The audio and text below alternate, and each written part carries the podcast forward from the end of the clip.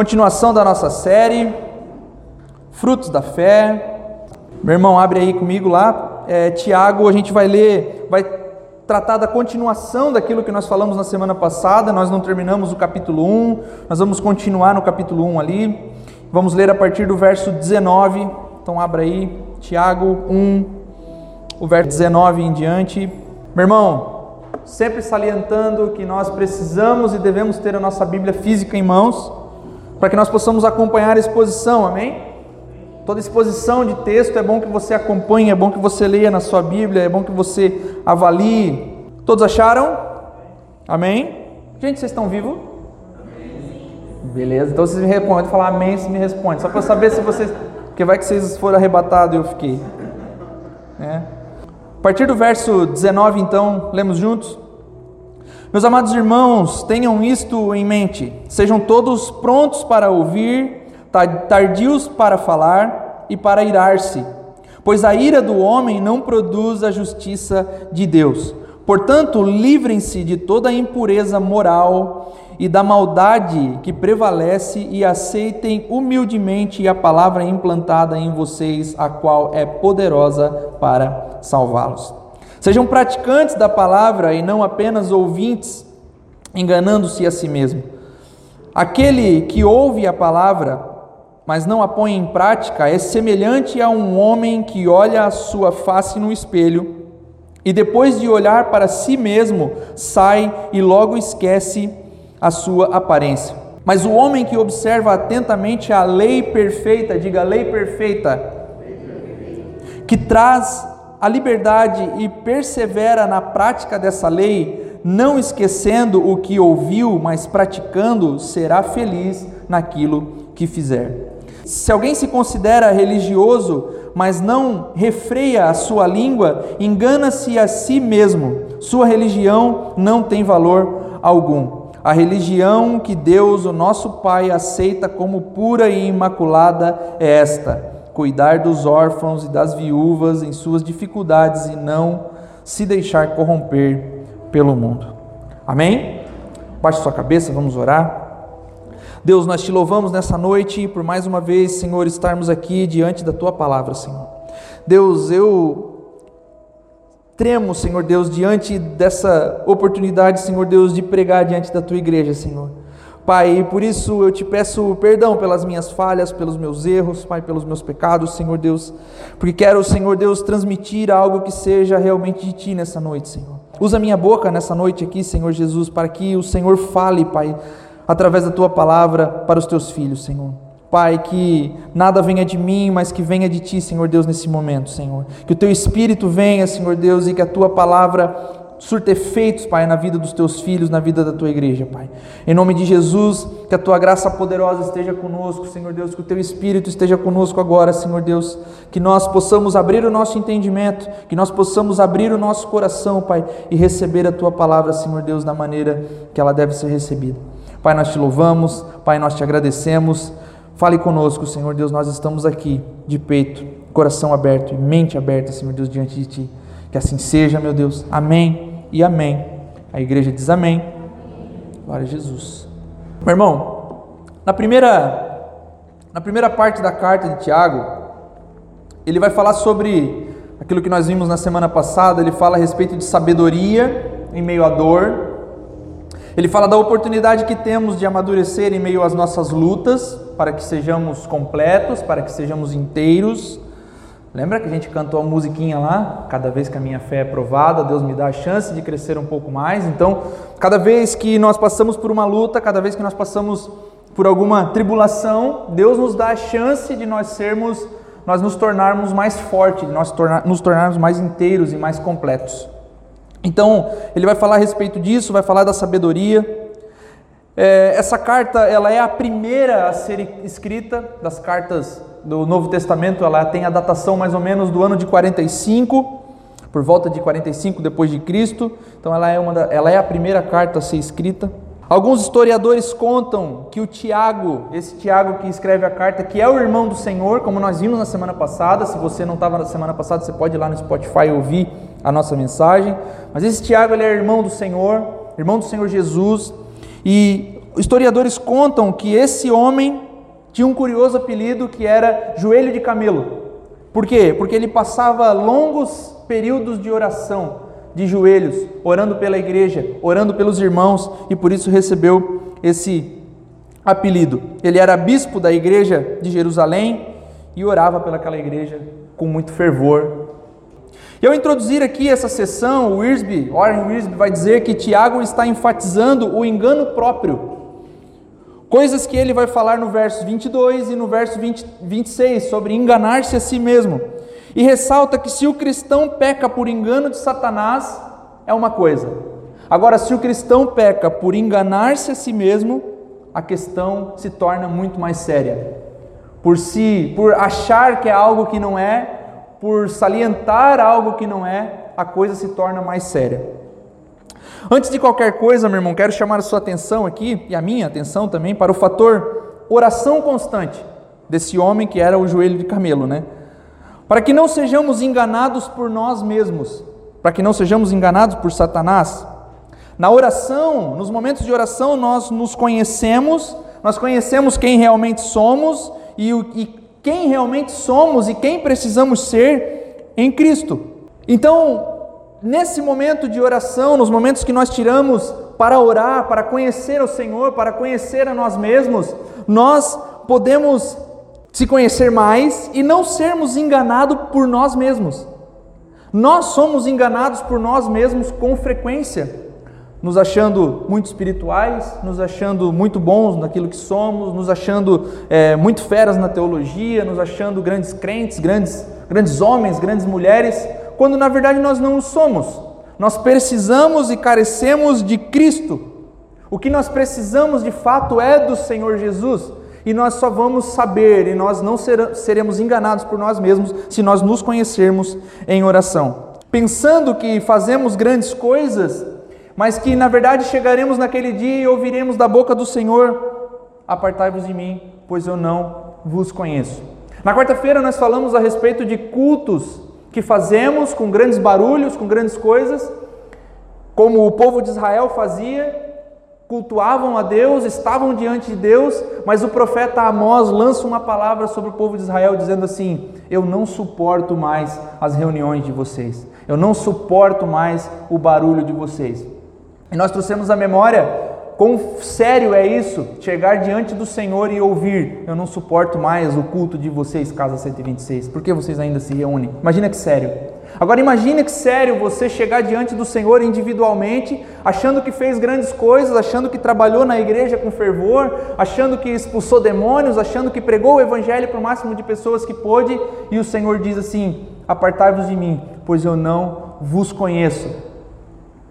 Você enganou a si mesmo a vida inteira, achando que tinha um status, achando que tinha uma posição, mas na verdade o Senhor nunca conheceu você. É sério? Eu não quero, Deus me livre, chegar diante do Senhor e dizer: Senhor, mas eu preguei, eu plantei igreja, Senhor, eu estava lá, Senhor, eu ajudei o Lucas a botar o negócio lá que estava perdendo. Não, eu não te conheço, nunca te vi. Nunca te vi em oração, nunca te vi no secreto, nunca te vi realmente se dirigir a mim. Então o Tiago, é, esse, sendo esse homem de oração, apesar de que o trecho não vai falar sobre isso, mas eu quero trazer à sua memória o fato de se autoconhecer em oração, de se autoconhecer diante de Deus. Para não ouvirmos essas duras palavras de Jesus no dia do Senhor, precisamos mais do que ouvir a palavra, e aí entrando no tema, nós precisamos praticar a palavra, colocá-la em prática todos os dias, que é o que o Tiago vai falar no verso 22. Isso em todos os aspectos, seja na oração, seja no perdão, seja no partir do pão, a palavra precisa ser colocada em prática urgentemente. Tudo aquilo que falamos e tudo aquilo que aprendemos a respeito da palavra, evangelho, perdão, sobre a língua, sobre o partir do pão, sobre a disciplina bíblica, sobre tudo isso que nós aprendemos, tudo isso que nós ouvimos domingo após domingo, tudo que nós ouvimos nas quartas-feiras, tudo aquilo que nós ouvimos quando alguém está pregando a palavra de maneira séria, de maneira bíblica, precisa ser colocado em prática por nós. Porque se nós não estamos colocando em prática aquilo que ouvimos e aquilo que aprendemos, nós estamos enganando a nós mesmos. Então, por isso, ao introduzir esse, esse, essa sessão, ele, o Wiersbe vai dizer que o Tiago está ressaltando o alto engano. Então, meu irmão, percebe uma coisa: nós estamos aqui hoje, aprendemos sobre alguma coisa, aprendemos algo sobre as Escrituras, aprendemos algo sobre Jesus, aprendemos algo sobre o Evangelho, e se saímos daqui porta fora e não colocamos em prática nós somos dignos de condenação porque nós não estamos levando em conta a palavra e a mensagem do Evangelho.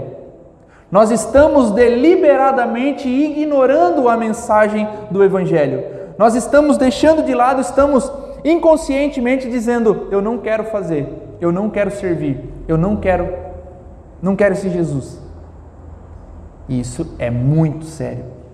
Isso faz de nós pessoas que ouvem e não praticam. Faz de nós pessoas que não querem saber da mensagem da cruz. E Tiago faz referências fortes aqui do livro de Provérbios, como nós vimos na semana passada. Ele faz referências fortes sobre o Sermão do Monte, né? Ele é um judeu criado na lei judaica, então ele conhece muito bem as Escrituras, ele conhece muito bem a sabedoria. Ele é irmão do Senhor Jesus, o que faz dele um grande conhecedor dos ensinos de Jesus. Então ele vai fazer grandes referências do Sermão do Monte. E aqui agora ele vai falar a respeito, vai trazer à tona a parábola do semeador. Se nós analisarmos essa sessão com mais atenção, nós vamos ver que ele está fazendo essa referência à parábola do semeador, aonde Jesus vai falar de quatro tipos de solo: o coração endurecido, que não recebe a palavra e não dá frutos, o coração superficial, que até recebe a palavra, mas não tem raízes profundas, o coração abarrotado, que não tem espaço para o arrependimento, e vai falar sobre o coração fértil, aquele que recebe a palavra, cria raízes profundas e produz frutos. Então, no verso 19, Tiago começa com a referência clara de Mateus 13, 19. Se você quiser, pode anotar. Que diz, Mateus 13, 19: Quem tem ouvidos, quem tem ouvidos, e Tiago diz: estejam prontos para e tardios para. Embora a fala eloquente nos chame a atenção, Embora um pregador que fale muito bem, uma pessoa que se expressa muito bem, que tem um, um, um, gesticular próprio que chama a nossa atenção, que, que, que tenha um, aquele gesto corporal que faz com que nós ficamos vidrados nele, Tiago diz: ouçam primeiro, fale depois. Falar e se expressar é muito bom, é muito legal saber falar sobre a Bíblia, pregar, saber se, se, se expressar mas Tiago diz: ouça primeiro, seja tardio para falar, ouça antes. Embora expressar a minha opinião seja muito importante, embora expressar a minha opinião às vezes seja necessário, ouça primeiro. A primeira técnica, meu irmão, de algumas profissões é ouça antes. Vendedor, ouça o seu cliente antes de oferecer qualquer coisa. Médico, ouça o seu paciente antes de. Psicólogo, só ouve, né? Não fala nada. Tá ligado? Psicólogo já assim. Ouça. É a primeira coisa de muitas profissões, ouça. Ouça, e Tiago está dizendo: ouça, ouça a palavra, ouça, ouça os seus irmãos, ouça. Primeiro ouça, depois fale alguma coisa, depois emita uma opinião, depois Aquela frase clichê, né, que todo mundo conhece: temos dois ouvidos e uma boca para ouvir mais e falar menos. A nossa impaciência, meu irmão, não nos permite ouvir com calma as pessoas. Falamos no primeiro trecho a respeito de impaciência, que não nos deixa perseverar nas lutas, que não nos deixa perseverar no momento de tribulação. Mas a nossa impaciência também não nos permite ouvir. Nós não somos bons ouvintes, não somos bons ouvintes dos nossos irmãos e não somos bons ouvintes da palavra. Nós ouvimos a palavra todo domingo e não a praticamos. Nós ouvimos a palavra todo tempo, mas não a colocamos em prática. A nossa boca é uma metralhadora carregada, pronta para atirar, pronta para matar, sem nem sequer mirar, né? Sai falando. Palavras machucam, palavras ferem profundamente. Não é difícil nós nos recuperarmos de feridas externas, mas daquelas feridas feitas por palavras, por coisas que lançam sobre nós, por mentiras que falam sobre nós, elas são muito mais profundas e muito mais difíceis de serem curadas. Essas feridas internas, causadas por aquilo que falam de nós, ela é complicada de cicatrização. Alguém já foi machucado por palavras? Só dois. Que bom. Muito bom. Algum comentarista que eu li, meu irmão, disse que ah, que fardo pesado carregam as pessoas que não podem ouvir. Falando de deficientes auditivos, né? Mas o fato, meu irmão, que Tiago está falando não é a audição, ouvir por ouvir, mas é o internalizar, é algo que é feito, são, são o que as pessoas entendem, são os gestos feitos, aquilo que internalizam, as atitudes, os comentários, coisas que são feitas, que faz com que aquilo internalize dentro do homem. Isso são coisas que machucam, atitudes. Ouça primeiro cristão deve sempre estar pronto e aberto para ouvir. O cristão deve estar sempre pronto para ouvir a palavra de Deus. Palavras machucam, sim ou não? Machucam, mas a palavra com P maiúsculo traz vida e vida em abundância. Traz vida para o homem. A Bíblia diz em Romanos 10, 17: a fé vem pelo ouvir e ouvir a palavra de Deus. É necessário pregar. Nós pregamos, as pessoas ouvem, a fé é gerada e então elas creem e são salvas. Então a fé vem pelo ouvir e ouvir a palavra de Deus.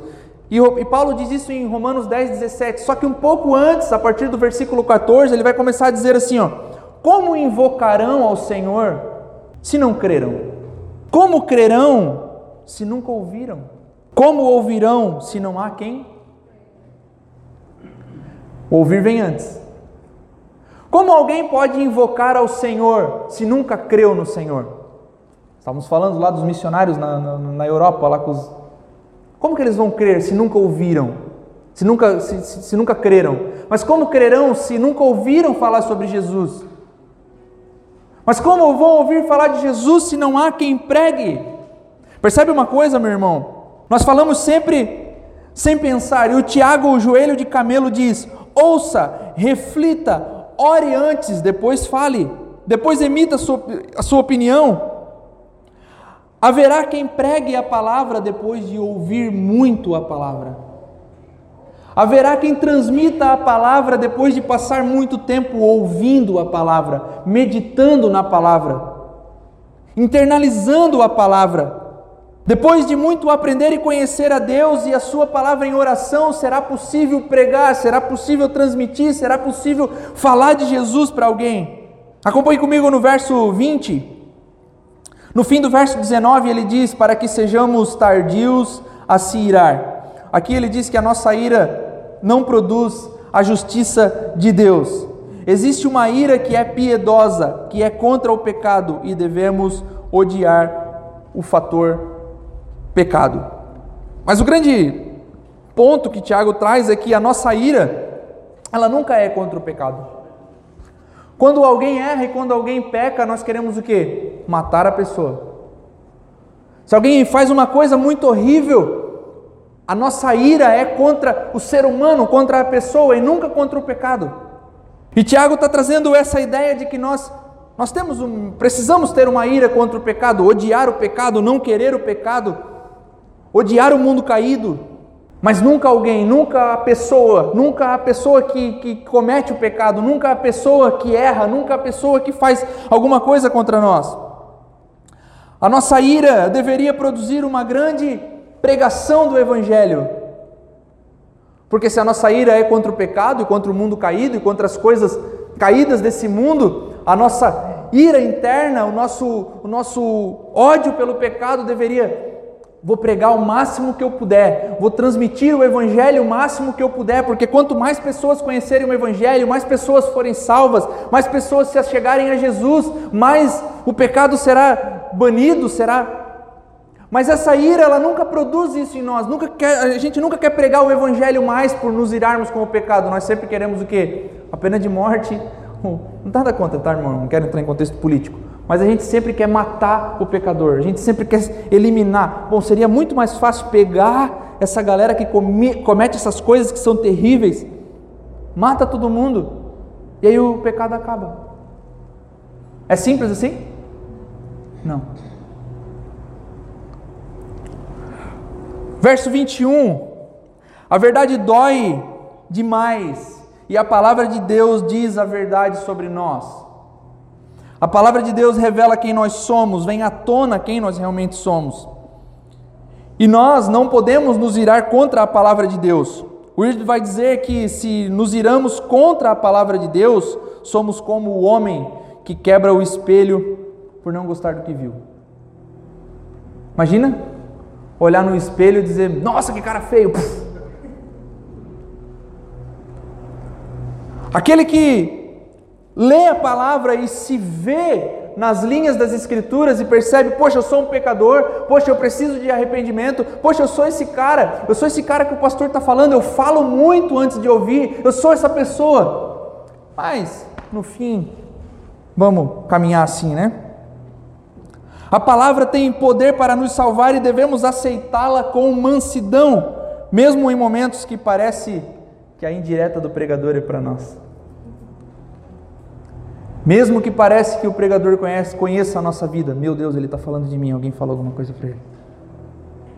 Mas quando a palavra ela é pregada, quando a palavra ela é anunciada, ela traz verdades sobre nós, traz verdades que nos que doem, porque a verdade ela é assim, ela dói mesmo, ela é confrontadora.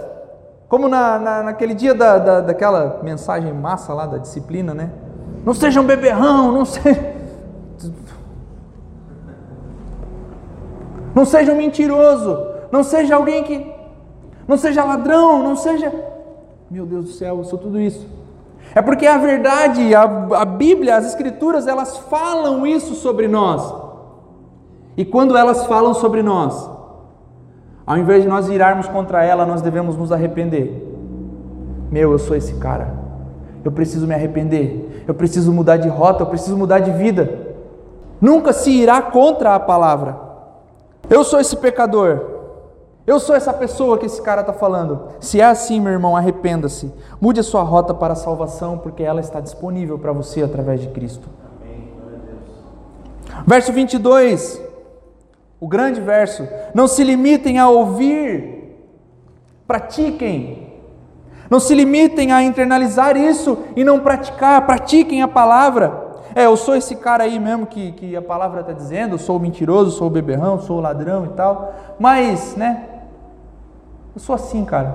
Meu irmão, sai dessa síndrome de Gabriela. Eu nasci assim, eu cresci assim, você sempre assim. Não é. Jesus muda o nosso ser, Jesus muda o nosso interior, ele faz com que nós mudemos de rota. A gente fala o tempo todo, ah, na época que eu me converti, ah, na época que eu me converti, o que é conversão? É mudança de rota, estava indo para lá, agora estou indo para lá. Conversão é basicamente isso. Mas tem tanta gente falando, na época que eu me converti, na época que eu me converti, mas tu não te converteu, cara, tu está indo para o mesmo lugar que tu estava indo já antes. Jesus pode mudar o nosso ser, Jesus pode mudar o nosso jeito de pensar, o nosso jeito de caminhar, o nosso jeito de agir, o nosso jeito de falar. Mas para isso acontecer, nós precisamos ouvir a palavra e praticar colocá-la em prática. Versos 23 e 24, ele vai falar a respeito do espelho de novo. Olha bem para a tua imagem, examina, não esquece dela. Eu não vou morrer assim. Eu tenho Cristo, eu posso ser salvo. Ele muda o meu status de pecador para filho. Olha, eu sou esse pecador mesmo. Mas espera aí, eu tenho Jesus, ele pode mudar o meu status. Agora eu posso ser herdeiro e co-herdeiro junto com ele. Ouvir um sermão maravilhoso, meu irmão, não nos traz bênção. Ouvir um cara falando eloquentemente não nos traz bênção. O que nos traz a bênção é pôr em prática o que ouvimos. É sermos diferente a partir do que aprendemos, é sermos diferente a partir do que lemos na Bíblia. O que nos faz ser um bom profissional é o que? A prática. Nós fazemos faculdade e nós vamos aprender mesmo a lidar com as coisas e a ser um bom profissional na prática. Com a vida cristã não é diferente. Se eu posso passar os meus dias debruçado na palavra, se eu não colocá-la em prática, nada vai mudar. Eu preciso colocar a palavra em, prática, eu preciso aprender tudo isso e ir para a vida sendo um cristão de verdade, sendo um filho de Deus, sendo alguém que coloca a palavra em prática. Você tem colocado a palavra em prática, meu irmão? Você tem ouvido mensagens, aprendido e colocado em prática? Você tem vindo nos discipulados, aprendido sobre as Escrituras e colocado em prática? Querer pôr em prática é querer obedecer ao Senhor, é querer fazer porque nós amamos a Deus, e se nós amamos a Ele, nós queremos obedecer, fazer a Sua vontade acima de tudo. Você deseja obedecer? Se você deseja, coloque em prática, viva isso de fato, viva a palavra. Não basta conhecer as Escrituras, pois o conhecimento, pelo conhecimento, ele não tem utilidade. Sim ou não? Conhecer muito a Bíblia, meu irmão, não faz de você alguém piedoso. Quem pensa isso engana a si mesmo. De novo o auto-engano. Poxa, pastor, mas tu vive dizendo aí que nós precisamos ler, que nós precisamos conhecer, nós precisamos meditar na palavra. Agora diz que conhecer não basta, eu estou confuso, peraí. Onde tu quer chegar com tudo isso aí? Precisamos de fato, meu irmão, conhecer para poder obedecer. E obedecer aquilo que se sabe é de fato importante. Obedecer aquele ou a quem conhecemos é importante e só o conhecemos de fato porque ele permitiu que lêssemos. Meu Deus do céu, não entendi nada. Vou explicar uma coisa, meu irmão. Jesus, ele é o início da nossa caminhada. Nós conhecemos, ele gera fé em nós, nós somos salvos, então ele é o start de tudo. Ele muda o nosso status, sim ou não? Ele nos salva. Ele veio por nós e para nós, e a partir dele agora nós podemos ter vida. É o início da nossa caminhada cristã. Mas ele também, meu irmão, ele é o fim de tudo. Porque se nós estamos indo para algum lugar, aqui é o início, lá no final vai ter Jesus também. Então ele é o início da caminhada e ele é o fim da caminhada. Ele é o alvo, ele é aonde nós queremos chegar, ele é para onde nós olhamos e queremos atingir, sim ou não? Então ele é o início, ele é o fim, mas ele também é o caminho que nos leva até lá. Quando nós falamos que tudo é dele, por ele e para ele são todas as coisas, nós não temos essa noção. Poxa, Jesus é o início da caminhada, Jesus é o fim da caminhada, mas ele é o caminho que eu devo trilhar, tudo é ele. Ele não é só o princípio e o fim, mas é o próprio caminho, e ele mesmo afirma isso: eu sou o caminho. Ele diz: Eu sou o caminho. Antes de sermos chamados de cristãos pela primeira vez em Antioquia, éramos conhecidos como aqueles do caminho. Porque os cristãos eram peregrinos, andavam de lá para cá, não tinham lugar fixo, e eram conhecidos como aqueles do caminho mesmo, porque eram aqueles de Jesus.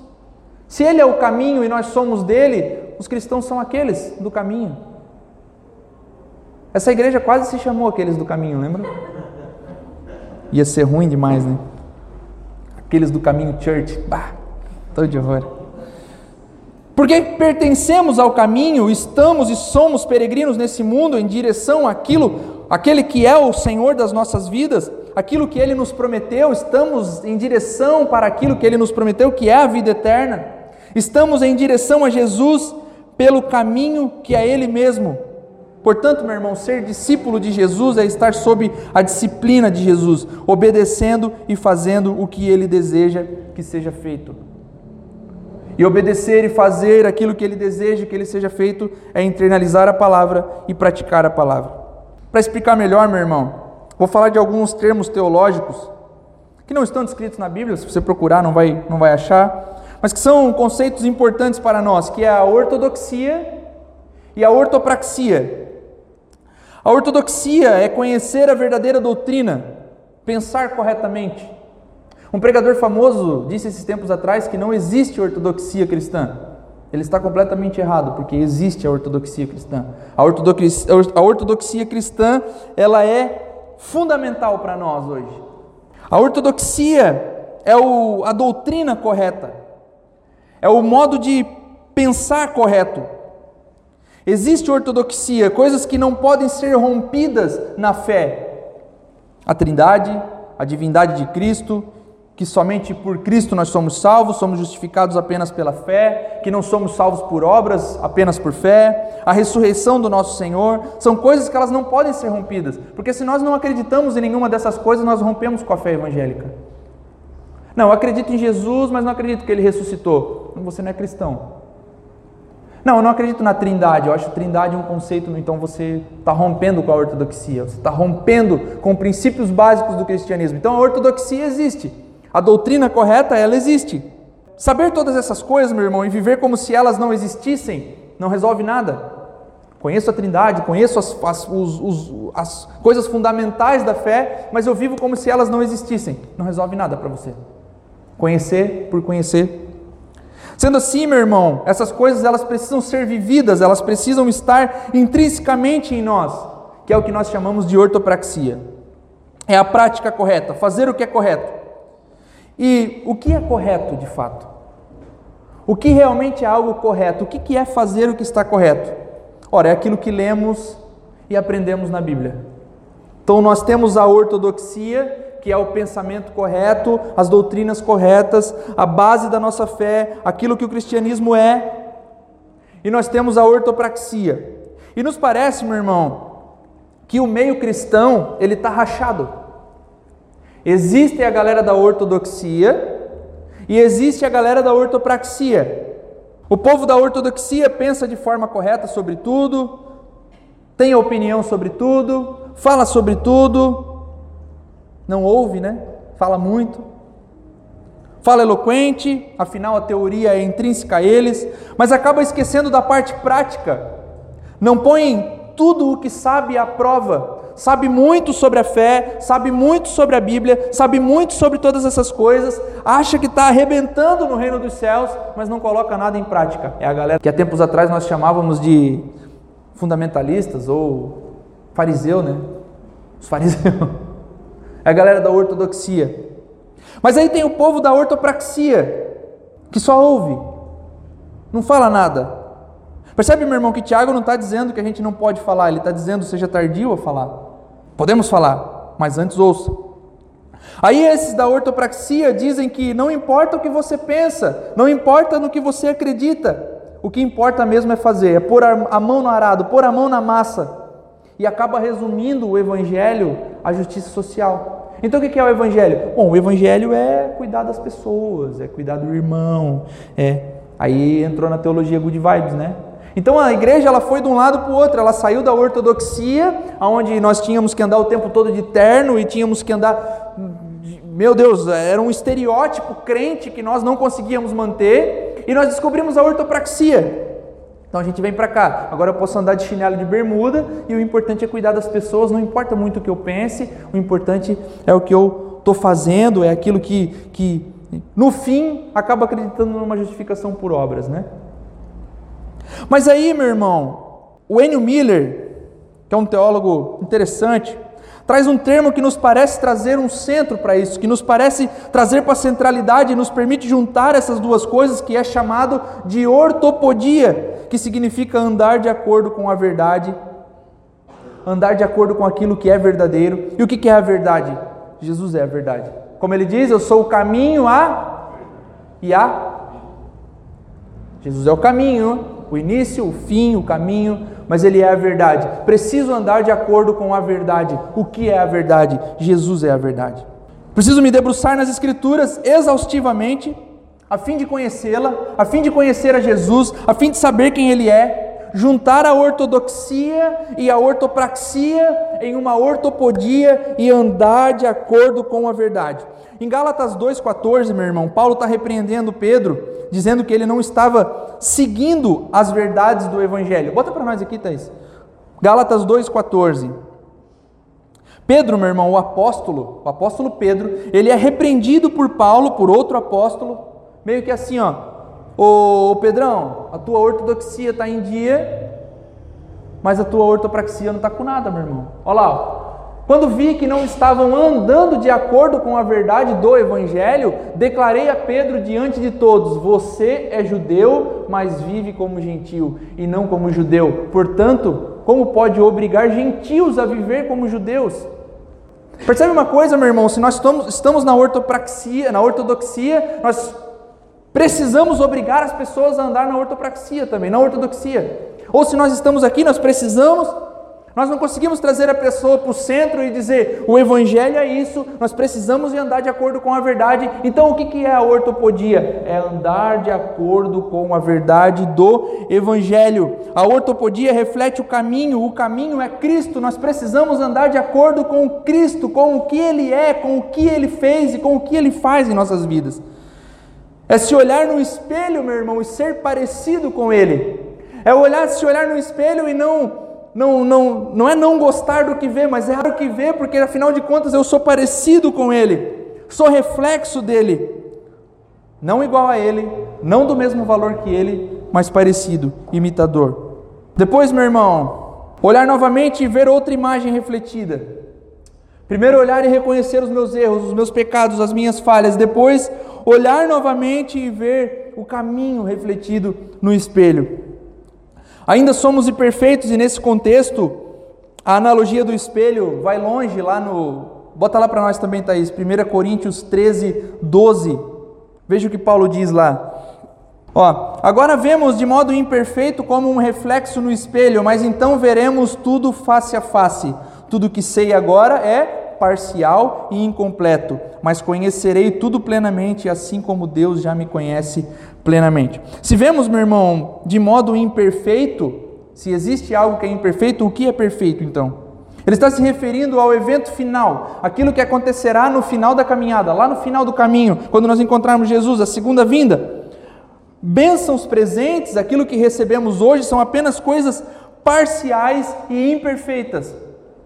Coisas que nos alegram por um pouco tempo, mas elas não nos preenchem plenamente. Então elas são parciais e imperfeitas, se comparadas às bênçãos que nós teremos no final de tudo, quando nós encontrarmos o Senhor. Verso 25 de Tiago. Temos também o que Tiago vai chamar lá de lei perfeita, o Evangelho que nos liberta, que nos transforma. Se perseverarmos nele, Lembre-se, meu irmão, que as lutas elas, nos, nos, elas aumentam a nossa perseverança. Vocês lembram? Semana passada? E não apenas ouvirmos a palavra, mas colocarmos em prática, seremos felizes em tudo que fizermos. Ele diz isso lá no verso 25. Se nós ouvirmos, internalizarmos e colocarmos a palavra em prática, nós seremos felizes em tudo que fizermos. Verso 26. Não pode existir abismos entre o que professamos e o que fazemos.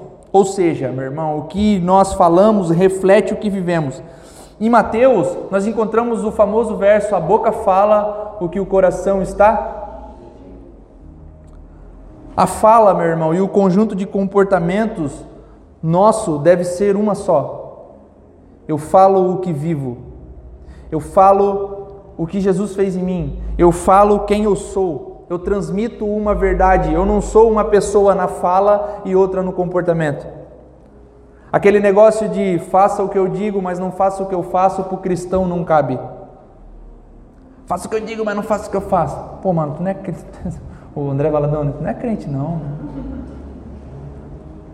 Não tem condição. Nós precisamos, ainda que a nossa vida e nós já falamos algumas vezes, nós precisamos pregar a palavra, mas a nossa vida deve refletir a palavra, o efeito do Evangelho, o efeito causado pelo Evangelho. Quem controla a língua controla todo o corpo.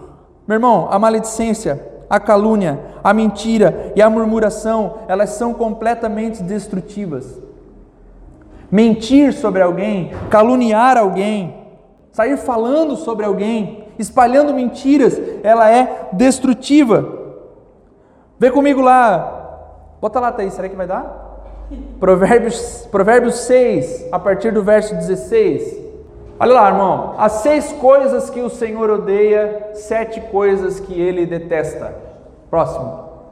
Olhos altivos, língua mentirosa, mãos que derramam sangue inocente. Vai. Coração que traça planos perversos, pés que se apressam para fazer o mal a testemunha falsa que espalha mentiras e aquele que provoca a discórdia entre irmãos. São sete coisas que o Senhor detesta.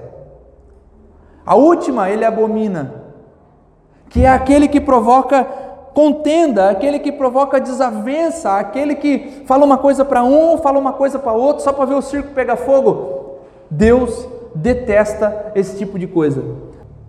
E o reverendo, reverendo Hernandes Dias Lopes diz que se a língua é peçonhenta, má e afiada e suja, a religião é oca. Pessoas de língua peçonhenta, de, de, que, que são maledicentes, que falam mal dos outros, mas que são religiosas, nos falam que a sua religião ela é oca, ela não serve para nada. Não podemos glorificar a Deus com nossa língua e ao mesmo tempo destruir a vida do próximo com ela. Vir aqui, levantar as mãos e cantar e sair amaldiçoando alguém, de nada vale. Glorificar a Deus e destruir alguém em palavras é uma fé oca. É sério isso, meu irmão? Cantar louvores ao Senhor e destruir alguém com as palavras, com a maledicência, murmurar, prova que nós temos uma fé vazia, uma fé que de nada vale. Verso 17, o último dessa sessão, onde ele vai ressaltar mais uma coisa da ortopodia cristã. Meu irmão, vocês entenderam esse negócio de ortopodia, ortopraxia? Todo mundo assim. Ortodoxia, ortopraxia, ortopodia é a junção das duas coisas. O pensamento correto, a doutrina correta e praticar aquilo que é correto. Não apenas saber, mas internalizar e fazer. Então ele vai ressaltar agora mais uma coisa aqui. Mais um ato de pessoas que vivem a verdade, que praticam a palavra ouvida, o cuidado com os necessitados como bem enfatiza também o reverendo Hernandes Dias Lopes, é uma expressão do cristianismo e não o conteúdo dela. Tem gente que acha que é um bom cristão porque ajuda os pobres, mas isso não é o conteúdo do evangelho, isso é apenas a expressão dele. É apenas transbordar o evangelho.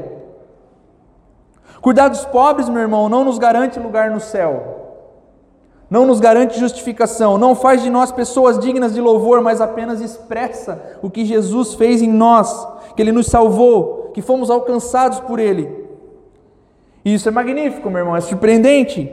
Eu, que pensava só em mim mesmo, que queria correr só atrás das minhas coisas, agora penso no outro, agora penso no próximo, agora eu coloco o outro em primeiro lugar, agora eu, eu quero ajudar, agora eu quero fazer. Cuidar de órfãos e viúvas não apenas para nos sentirmos bem, pensando que fizemos algo bom, pensando que fizemos a nossa parte por desencargo de consciência. Poxa, eu ajudei alguém. Maravilha, já fiz minha parte, ajudei alguém a atravessar a rua com a sacola. Estou livre já essa semana. Aí semana que vem eu vejo o que, é que eu faço. Isso não é evangelho, isso não é cristianismo. Se Tiago, meu irmão, fala de uma religião verdadeira no final do verso, é porque existe uma falsa religião se existe uma religião, a verdadeira religião, se existe, se ele fala sobre isso é porque existe uma falsa religião. E qual é ela? Qual que é a falsa religião? É a da boca para fora. É professar uma fé que não tem frutos. Como é que é o nome da série? Como? Uma fé que não produz frutos é o que Tiago vai chamar de uma fé. Uma fé falsa religião. Uma fé que eu estou lá no, na igreja todos os domingos, que eu estou lá com os irmãos toda quarta-feira, que a gente toma café junto, que, uou, maravilha, faço parte da membresia, mas ela não produz frutos na minha vida. Eu continuo pecando deliberadamente, como se não houvesse amanhã, como se não houvesse uma segunda vinda, como se Jesus não fosse voltar em algum momento. Eu vivo a mesma vida que eu vivia quando eu não estava na igreja. Eu vim para a igreja e continuo vivendo a mesma vida. Fé oca, religião falsa. Porque a fé genuína, a fé verdadeira, a fé que produz frutos, que é a fé em Jesus, ela vai transbordar em nós alguma, algumas coisas. Aí quando nós ajudamos os órfãos, ajudamos viúvas, ajudamos as pessoas necessitadas, essa fé ela está transbordando. Quer desfrutar de uma caminhada de bênçãos com o Senhor? Quer caminhar com o Senhor e desfrutar assim de bênçãos inimagináveis dele? Ouça e coloque em prática. Ande de acordo com aquilo que você aprendeu na palavra de Deus. Ande conforme a palavra. Essa semana eu aprendi sobre perdão, então eu vou perdoar. Essa semana eu vi na palavra que nós precisamos partir o pão, então parte o pão. Essa semana eu aprendi que nós precisamos fazer, nós precisamos perseverar quando nós estivermos passando por alguma luta. Persevere na sua luta. Eu aprendi que nós precisamos pregar o Evangelho para toda criatura. Pregue o Evangelho para toda criatura. Ouça a palavra, internalize a palavra, coloque em prática a palavra, faça aquilo que o Senhor deseja, obedeça. Faça o que Ele pede, obedecer a Jesus, meu irmão, não é prisão, é liberdade. Quando nós obedecemos ao Senhor, nós estamos libertos. Escravidão é não controlar a nossa natureza pecaminosa. É sair pecando e achar que nós somos livres. Não, nós somos escravos do pecado. Obedecer a Cristo em todos os momentos é liberdade, é fazer aquilo que o nosso Senhor quer que nós façamos. Escravidão é estar condenado ao inferno porque eu estou preso ao pecado. Caminhar com Jesus, meu irmão, é fazer tudo para Ele, em liberdade absoluta, em alegria, é bênção, Tire do papel as lições que você aprende na palavra. Tire realmente do papel. Viva. Que ela saia daqui para cá e que nós possamos viver ela verdadeiramente. Por que, que nós queremos só vir e ouvir bênçãos sem medidas, ouvir aquela teologia good vibe que diz que nós vamos vencer, que nós vamos ser campeões, que nós vamos. Às vezes não. Às vezes elas vão, as lutas elas virão para fazer com que nós perseveremos e nós precisamos perseverar. A mensagem do evangelho é essa, ela diz que nós precisamos perseverar para que a nossa perseverança, para que a nossa vida se torne mais forte, para que ela se torne mais robusta, nós precisamos vencer as nossas lutas. Então eu vou vencer as minhas lutas. Eu vou caminhar com Cristo até que essa luta passe. E para além disso, mas para isso nós precisamos, de uma vez por todas, colocar a palavra em prática. Leve a palavra aos ambientes que você passa durante a semana. Por que, que nós não conseguimos ainda viver uma vida, uma vida unificada? Nós ainda vivemos a nossa vida secular e ainda vivemos a nossa vida no, no, no secreto, no sagrado. Hoje eu estou na igreja, hoje eu estou espiritual, mas Amanhã eu estou na empresa. Porra, aí o bicho pega, cara. Primeiro que atravessar na minha frente, eu... uma vida única, uma vida encharcada pela palavra do Senhor, uma vida encharcada pelo Espírito. É viver a palavra realmente, verdadeiramente. Seja, meu irmão, de uma vez por todas, uma pessoa que anda no caminho, obedecendo a sinalização. Você vai chegar lá, meu irmão. Você iniciou o caminho, mas agora você está no caminho e o caminho é o próprio Cristo. Obedeça aquilo que Cristo quer. Continue em retidão até chegar no final, porque o alvo é Ele. Sejamos, meu irmão, praticantes da palavra e não apenas ouvintes.